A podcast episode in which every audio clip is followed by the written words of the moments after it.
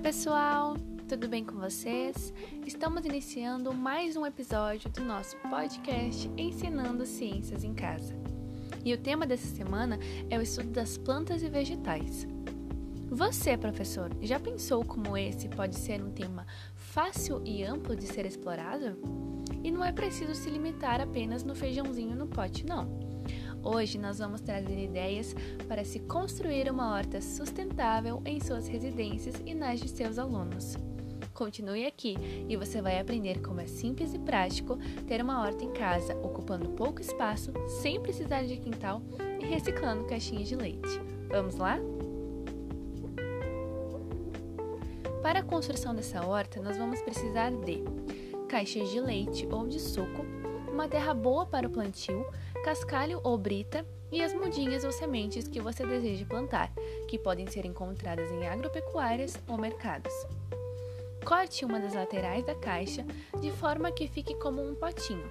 Depois faça alguns furos embaixo e adicione as pedras ou cascalho. Pegue a terra que você já separou e coloque dentro da caixinha.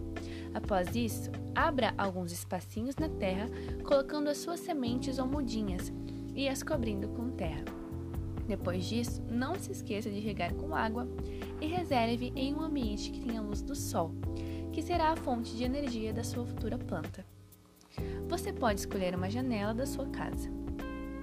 Com esta atividade, podemos trabalhar o desenvolvimento das plantas, os tipos de composição do solo, os nutrientes presentes neste solo para que o crescimento da planta aconteça, a reciclagem, já que estamos usando um material que ia para o lixo, a classificação e composição nutricional de hortaliças e vegetais, dentre muitos outros conteúdos.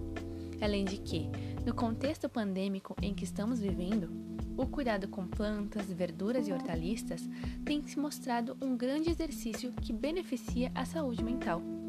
Segundo Jennifer Atkinson, professora da Universidade de Washington, cultivar uma horta ajuda a controlar o estresse, nos permite pensar em alternativas aos problemas e também favorece conexão com nós mesmos. Viu só como é fácil, amplo e divertido? Esperamos que essa ideia possa ter contribuído no ensino de ciências em casa. Até mais, pessoal!